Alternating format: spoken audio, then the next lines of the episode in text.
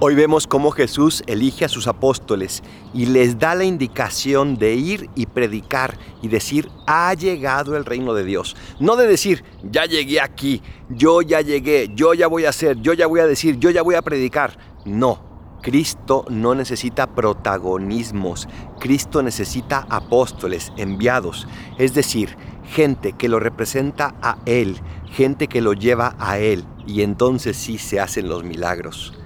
Tú cuando hablas de Cristo, cuando predicas, ¿te predicas a ti mismo o predicas a Jesús? Soy el Padre Adolfo, recen por mí, yo rezo por ustedes. Bendiciones.